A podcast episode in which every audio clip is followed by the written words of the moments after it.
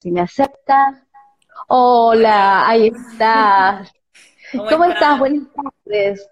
Hola, buenas tardes a todos. Bueno, te quería agradecer por la invitación para participar en el programa. Es una alegría, un honor. Eh, bueno. Con mucho cariño y afecto, bueno, que le tengo también a tu mamá, ¿no?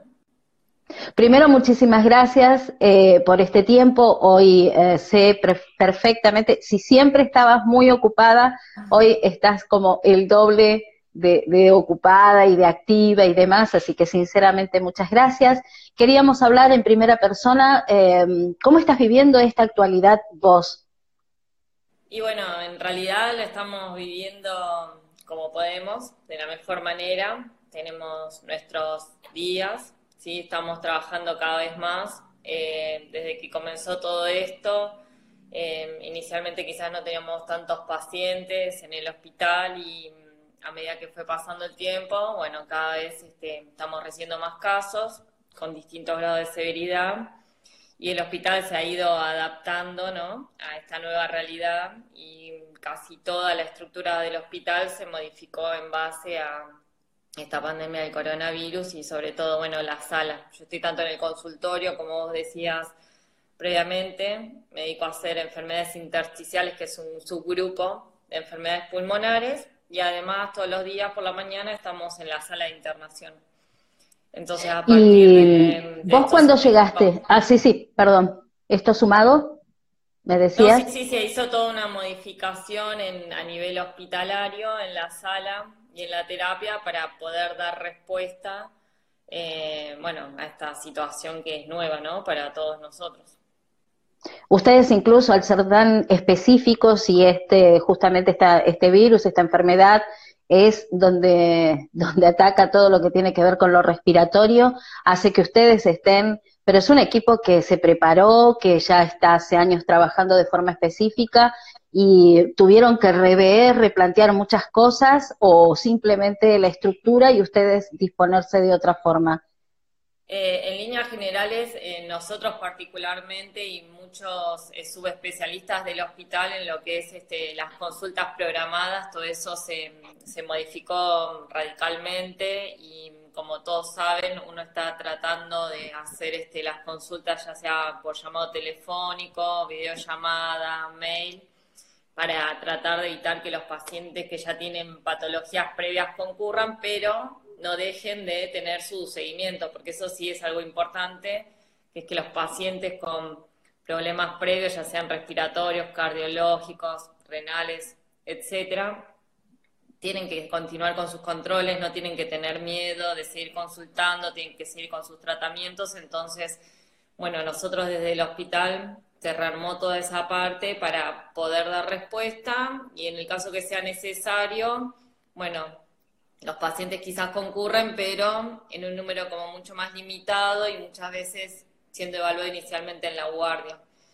Y después respecto al sector de internación, sí, se modificó radicalmente. Em, más que nada se adaptó toda una sala dedicada a pacientes con coronavirus eh, que está también, digamos, bastante cerquita de la terapia y ahí, bueno, este, se toman todas las medidas de precaución, ¿no? de bioseguridad para cuidar tanto a los pacientes como a nosotros, el personal. Entonces, bueno. Entiendo.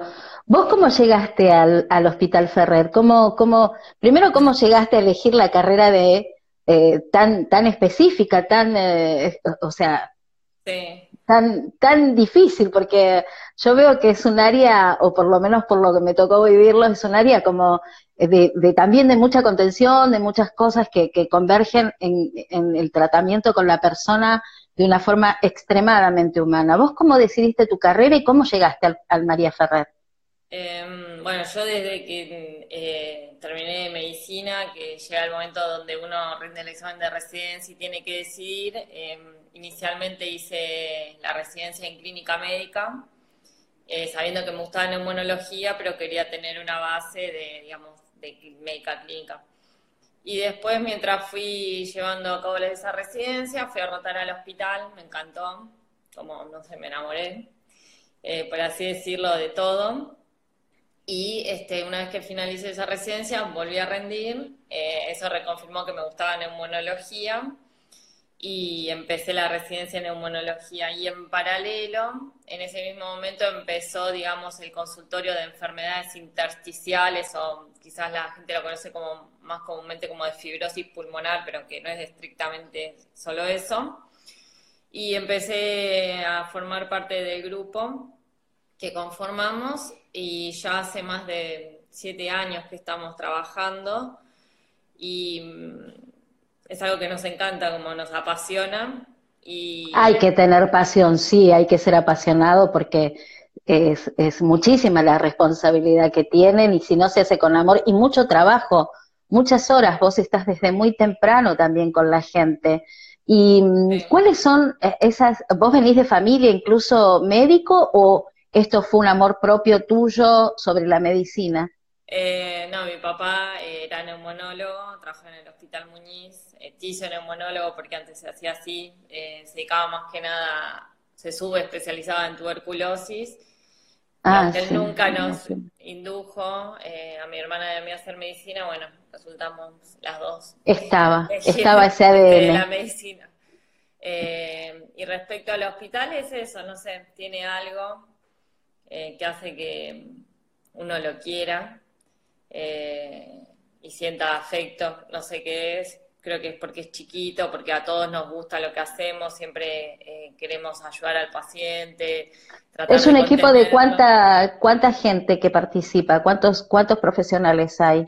¿Tenés idea? de enfermedades intersticiales específicamente eh, somos em, cuatro neumonólogos, un radiólogo, tenemos un equipo de reumatología externo, dermatólogos, están los kinesiólogos que hacen rehabilitación respiratoria, hay un grupo de psicología, de soporte para los pacientes y, en realidad vamos también trabajando en red con otros hospitales este, para suplir, porque nosotros es un hospital solo respiratorio, entonces, bueno, carecemos quizás de otras subespecialidades que se necesitan para evaluar estas enfermedades.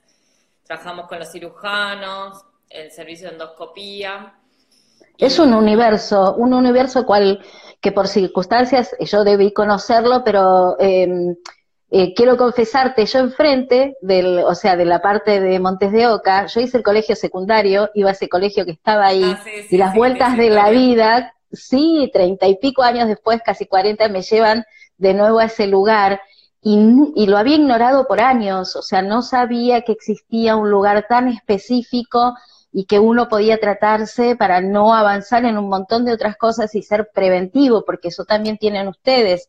Uno puede ir y consultar y saber en qué situación está y alentar a otros, ya sea desde cuidarse o el cigarrillo o un montón de cosas para eso. Claro, el eh, respiratorio en general, eh, yo me dedico mm. a esa sub su especialidad, pero después hay otros profesionales que se dedican a enfermedades obstructivas, eh, a fibrosis quística, cáncer de pulmón, todo un equipo de cirujanos que eh, también es muy dedicado a la patología. Y bueno, nosotros también, em, por las casualidades, este, o porque se dio así, también estamos en la sala de internación con el mismo equipo casi que hacemos el consultorio y entonces también vemos pacientes que, digamos, requieren internación con, digamos, toda la variedad de las patologías respiratorias, ¿no? Y también Y estamos hablando que es gratuito. Estamos hablando que es gratuito. público, que quizás también algo que es para mí positivo de recalcar es que eh, siempre y cuando eh, estén dadas las capacidades, digamos, de uno para brindarse, aceptar pacientes con obras sociales, preparadas, porque sabemos que son quizás patologías a veces muy específicas, que necesitan ser evaluadas, digamos, caso a caso, puntualmente. Entonces también, eh, digamos, en cuanto a la atención en consultorios externos y quizás eventualmente la internación, también aceptamos pacientes no solo sin cobertura, sino también pacientes con obras sociales e incluso aceptamos derivaciones de de otras provincias. Ahora claramente está todo mucho más complicado, mucho más complejo con esta situación del coronavirus, pero antes de todo esto, eh, bueno, funcionábamos bien. Ahora toda esa maquinaria, normalidad, ese ritmo que teníamos, bueno, está... Sí, la normalidad ya se terminó. claro, está como, digamos, atravesado por esta situación que yo creo que va a pasar, pero bueno, estamos, digamos, en el medio, ¿no? Atravesando. Cuando ustedes como, como equipo recibieron, o sea, están constantemente informándose ustedes, y cuando vieron que esto ya es como que se venía la noche para Argentina, eh, ¿qué fue lo primero que te pasó? ¿Qué, qué, qué, te, qué sentiste? Y yo creo que nosotros, aunque somos médicos, somos personas también, o sea que no estamos exentos de sentir todo lo que sienten eh, el resto. Eh, por un lado, bueno, es la incertidumbre de saber cómo iba a ser en nuestro país, porque también se fueron tomando medidas que fueron distintas a otros lugares, entonces también yo creo que es eh, un constante aprendizaje, ir viendo cómo, digamos, este, esta enfermedad va tomando curso, por lo menos sobre todo en la provincia de Buenos Aires, en la ciudad y en el, área metropolitana. Y después, este, sí, obviamente, bueno, las ganas de poder ayudar a la gente que está enferma, em, que requiere estar internada, para, digamos, ayudarlos a transitar ese momento y que se mejoren y que se puedan externar. Eh, yo creo que se mezclan como muchos sentimientos puntualmente acá con esta enfermedad puntualmente, que es algo nuevo para todos, ¿no? Y vos la contención de la familia está, como cómo vas manejando el después cuando salís, que te manejás como que, de qué cuidados nos tenemos que o qué protocolo tenemos que imitar, que son buenísimos para decirlo. No, yo creo que en realidad, bueno, en cuanto a la contención, sí, por suerte tengo la contención de mi familia, de mis amigos. Eh, uno tiene que tratar de estar en contacto, bueno, con sus afectos, aunque sea obviamente a la distancia. Hoy, por suerte, existen varios formas de comunicarnos. Eh, yo creo que, bueno, si uno no es muy amigo de las redes sociales, todavía sigue existiendo el teléfono, sigue siendo un instrumento más que válido y uno puede estar conectado y si no, bueno, por las redes sociales, por las distintas plataformas. Y bueno, en ese sentido sí, o sea, genera como un poquito más de cansancio que nuestra rutina habitual, cotidiana, porque bueno, uno está poniendo como mucho más atención este, durante el día y son situaciones a veces de un poco más de estrés. Pero después, bueno, em, los protocolos, los que ya conocen todos, ¿no? Como todo un sistema que uno llega, siempre hay que tener en cuenta lo que es la higiene de manos, tratar de, digamos, cambiar la ropa que uno tiene del trabajo, con la ropa que uno está en la calle, llegar a casa y cambiarse, bueno, bañarse, eh, higienizar todo lo que es el calzado. Eh, y siempre tener en cuenta eso, la higiene de manos, ¿sí? Este, usar el tapabocas, que es algo nuevo. Eh, y ir siguiendo eh, ¿Pasa algo con el tapabocas? ¿Puede ser que uno se sienta como ahogado? hoy, hoy me tocó... Es, algo nuevo, además también... Sí, uno puede sentir falta de aire, sobre todo si son las telas eh, son o más gruesitas o que no, no respiran tanto si uno eh, le coloca además servilletas, algodón, bueno, se empieza a hacer muchas capas que hacen difícil, este, dificultan, digamos, poder respirar bien. Acuérdense de no poner este film o plástico porque eso no, digamos, no les va a permitir eh, respirar. Ah, eso es importante que lo digas, porque a veces uno con el afán de querer taparse, de querer cerrar, bueno, vos nombraste algodón, nombraste papel y demás, y sí nos falta, y he visto, observo mucho eso, que hay gente que tiene hasta bolsitas puestas eh, como protección, y la verdad que está bueno decirlo que no, entonces no es conveniente. No, uno debería usar, digamos, el tapaboca, puede, puede agregarle la servilleta, obviamente eso no digamos, lo principal es las medidas de distanciamiento social, por más que nos cuesten, nosotros como argentinos y como latinoamericanos tenemos quizás unas otras costumbres y creo que todos extrañamos como el abrazo. El beso, el abrazo. Uno toma ese impulso cuando se encuentra alguien y decir, ay, no, es cierto. Claro, bueno, tratar de, bueno, tener eso casi grabado a fuego, que bueno, que por ahora es con la distancia, sí, lo más importante, y además usar el tapabocas, ¿no? Que me preguntan si tiene que ponerse sí o sí una servilleta, si es una opción o, o es obligación. como algo que podía ser opcional, digamos. Lo que uno trata de evitar es que, digamos, las gotas o los mínimos, digamos, las gotitas puedan llegar a, otra persona o quedar sobre otras superficies si es que uno va a un negocio o, a algún lugar. Por eso está bueno lavarse las manos, la cara cuando uno entra, o si se puede pegar un baño mejor. Claro, sí, cuando uno termina su día, quizás si uno es una de las personas que tienen que salir, digamos, hay personas que tienen que salir a trabajar por las tareas que desempeñan, bueno, tener como la ropa de trabajo separada, eh, cuando uno llega, bueno, bañarse, lavarse las manos antes de empezar a saludar y hacer su rutina, bueno, esto está primero. Y, yo confieso que será tal vez el miedo que tengo, que yo siento que el coronavirus pica. Estoy obsesionada que digo que el coronavirus pica.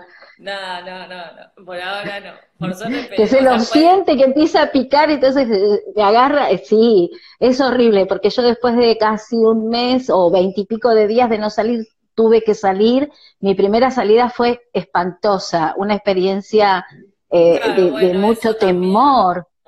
Sí, tratar de em, bueno, si uno tiene que salir a hacer las compras, bueno, como tomárselo como con calma, tratar de disfrutar ese momento que está saliendo, entre comillas, como bueno, no tener miedo si uno mantiene la distancia, si está con el tapabocas, si está con el alcohol en gel.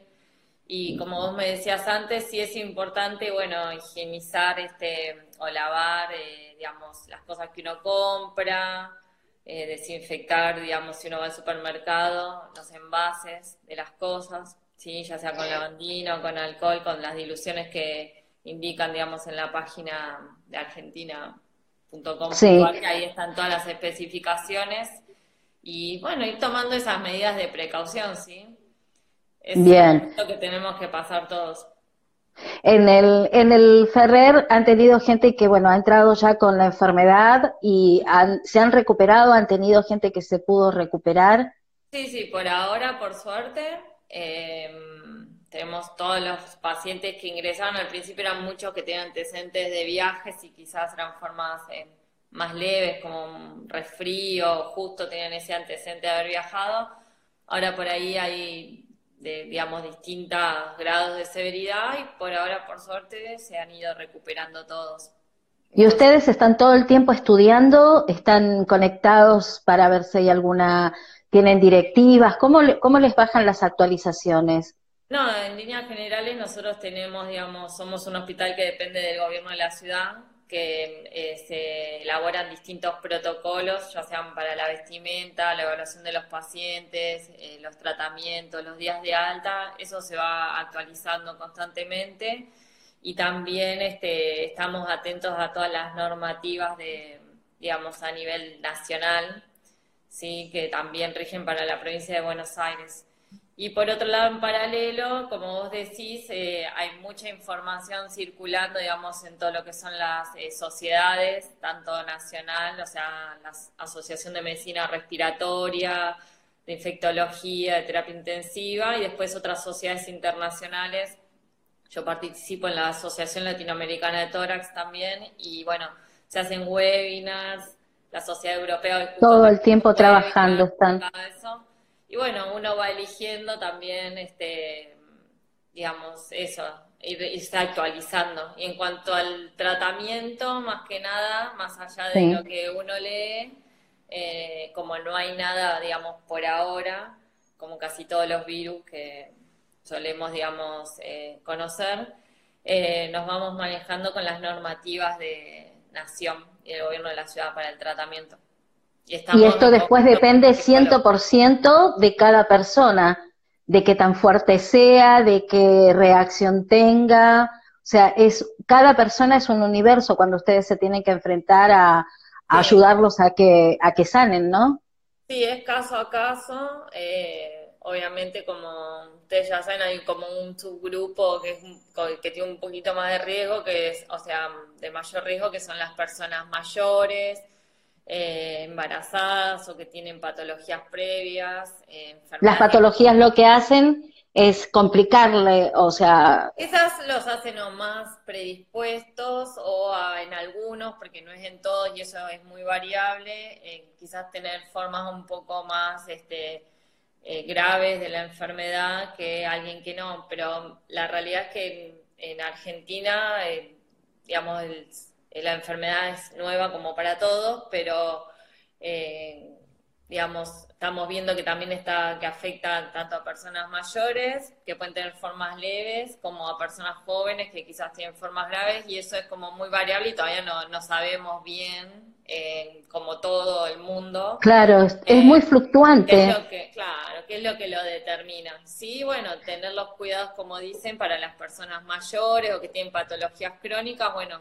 que sigan con sus controles, sigan con su medicación, que no la abandonen, que completen. Y hablando eh, de niños, ¿ustedes tienen niños? ¿Es un área o van al hospital que está sobre justamente desde OCA, que es eh, todo para niños, no? Nosotros, claro, en general es solo de adultos, eh, internación conjunta, quizás si son adolescentes, hasta 15 ah. años, porque ya después se consideran casi adultos, es un límite ahí borroso pero después eh, hay un hospital de niños eh, al lado del nuestro y se internan allí con los papás y si los papás requieren internación se tienen que derivar a un hospital más general que tenga todo Entiendo. nucleado allí. Y, y en lo personal, esto que es fluctuante y si hablamos, obviamente, como cualquier ser humano, me lo dijiste, pero desde el nivel profesional, eh, ¿no te genera ansiedad? ¿Cómo, cómo lo manejas? Porque siempre yo te veo, para que la gente sepa, siempre te veo en una línea, por lo menos sos un súper profesional, que te veo con el equilibrio suficiente de poder contenernos cuando vamos. Obviamente no es el rol de terapeuta, pero generas ese equilibrio donde, ¿cómo lo manejas vos a eso? ¿Cómo, cómo, cómo te, te eh, proteges? ¿Cómo, dónde buscas? Es que sí, obviamente, como te decía antes, somos personas y sí tenemos ansiedad, podemos tener momentos de miedo, de incertidumbre, como todos. Eh, no estamos exentos de eso. Eh, por suerte, eh, es esto que te comentaba, que nosotros trabajamos en grupo, no estamos solos, sino que en la sala somos grupos de personas que estamos trabajando, entonces por suerte podemos como ir conversando eh, todas las, estas sensaciones que vamos teniendo y después muchas veces, o sea, nos apoyamos en nuestros afectos, en nuestra familia, en nuestros amigos. ¿Y, qué cosas haces para distraerte, para salir de todo esto de lo que recién hablamos? ¿Qué cosas te gustan? ¿Qué, ¿Qué es lo que te hace como salir de todo ese contexto? Y me gusta escuchar música, pintar, a veces cocinar, eh, uno vuelve a revalorizar estar en la casa, entonces bueno, cuando uno llega como que lo disfruta de otra manera, este, incluso ordenar que antes por ahí Claro, porque en esta oportunidad, por, lo menos vos tenés el, el, hospital y volver a tu casa, no es que tampoco tenés un, un, poder andar por donde quieras, no, no, no, tenés esa rutina. Sí, por eso, o sea, la, la, rutina que todos quizás antes teníamos, donde uno podía salir, encontrarse con otros, un deporte, bueno, esas salidas no las tenemos igual que el resto de las personas, entonces, bueno, uno va buscando distintos espacios dentro de, su casa, dentro de los ambientes permitidos para, para bueno, poder desconectarse, despejarse. Estar ¿Y lo lográs? estar un poquito con el sol. Bueno, son cosas chiquitas ¿Lo lográs? ¿Lográs poder desconectarte? Sí, hay días y días, como todo. Bien. hay días que este. más fácil y hay días que uno, bueno, eh, uno también siempre está atento, ¿no? Cuando, aunque se va del hospital, eh, bueno, eh, quiere saber si hay algún paciente que está un poco, digamos, más delicado, bueno, quiere ir sabiendo cómo le está yendo hasta el día siguiente, incluso el fin de semana, entonces, bueno, uno sigue igual estando, digamos, en conexión o pensando eh, en el tema. Como te decía, es una situación nueva, ¿no? Y es claro. estás, en algún punto estás siempre en alerta. Claro, digamos, pero bueno, tratando de sobrellevarlo de la mejor manera posible. Es así. Bueno, agradecemos muchísimo que te hayas abierto, que hayas accedido. Por ahí sé que no es tu fuerte, no te, no sé, me da la sensación las redes no lo será y demás. Tu trabajo en la sombra es una, es un lugar sumamente eh, sólido y de mucha responsabilidad. Te agradecemos muchísimo que estés ahí, vamos a hacer todo fuerza. Aprovecho las redes sociales también, donaciones que quieran hacer, a veces uno gasta dinero en un montón de cosas y, y, no se da cuenta que por ahí un mil pesos o, lo que fuera, acercarse o enviarlo hace que puedan tener eh, eh, esa disposición para poder ofrecerle a personas que llegan que no tienen a veces ni para comprarse el medicamento. Y está bueno pensar, creo que es el momento oportuno social donde podemos pensar realmente en el otro, pero con una acción verdadera. Así que se pueden acercar al Ferrer, o mejor dicho, ahora no, no vamos a estimular eso, pero pueden llamar a la dirección, pueden averiguar un número de cuenta, pueden aportar, que todo ellos lo que están, vean la higiene que hay en el lugar, el compromiso que hay de los profesionales. Cuando se levanten las cuarentenas, gente, tómese el tiempo de ir a un hospital y si en lugar de quejarse, siempre yo digo, fíjense qué pueden hacer, qué pueden aportar, qué pueden colaborar. Yo siempre digo desde la locución pueden ir y eh, plantearles a un director de que pueden ir a contar cuentos a mayores, a los chicos, colaborar, juntar juguetes. Hay muchas cosas que podemos hacer como sociedad sin necesidad que nadie nos diga qué tenemos que hacer, sino con el compromiso como lo tenés vos, porque tu carrera podría tranquilamente no estar allí y la verdad que eso es un factor muy importante y no es tu camino, por lo que veo, no es solamente ganar dinero, porque no lo es ahí en el Ferrer, laburan a sol a sol para dar lo mejor. Así que muchísimas gracias. Bueno, te agradezco mucho la invitación y el espacio y la verdad que lo disfruté, me gustó hablar con vos y bueno, espero que todos eh, se sigan cuidando, que se mantengan optimistas, que las personas, como te decía, que toman medicación, la sigan tomando, sigan tratando de mantener el contacto con sus médicos, cumplan la vacunación y bueno, esto va a pasar como ya han pasado otras cosas. Así que vamos a estar bien. Hay que transitarlo nada más. Muchas gracias, ¿eh? Muy amable. Y mucha energía y un cariño para todos los profesionales del María Ferrer. Bueno, muchas gracias. Gracias. Chao. Bueno, la verdad que están haciendo un trabajo admirable. Ellos ahí, en la sombra, a veces los vemos, a veces renegamos con ellos y, les exigimos un montón y no vemos ese otro montón de cosas que hacen. ¿eh? No, impresionante. Y me quiero quedar con esa última frase que dijo que esto también va a pasar. Y, es parte, a veces uno, que era lo que vos le preguntabas, estas ansiedades o esta falta a veces de, esperanza con respecto a esta situación y no ver como el punto de, final, eh, tiene que ver con eso, ¿no? De estar seguros de que en algún momento se va a encontrar la solución, como ha pasado con otros momentos en otras pandemias a lo largo de la historia, y es transitarlo de la mejor manera, eh, cuidándose y, no, no, sobre, no desesperándose.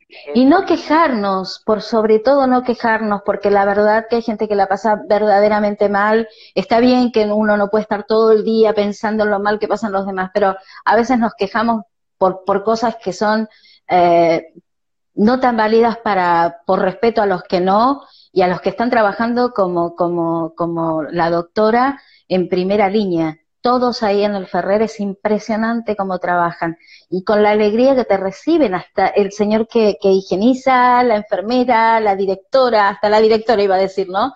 Que ella pasa y, y vos decís, bueno, esa distancia por ser directora, no, pregunta, ¿están bien? ¿Cómo está? Es más, hay un detalle muy importante. Vos entrás y la puerta de la dirección está abierta su oficina está abierta. Eso es, para el que quiera y necesite. Eso es impresionante. Lo mismo la gente del laboratorio. Y todo es gratis.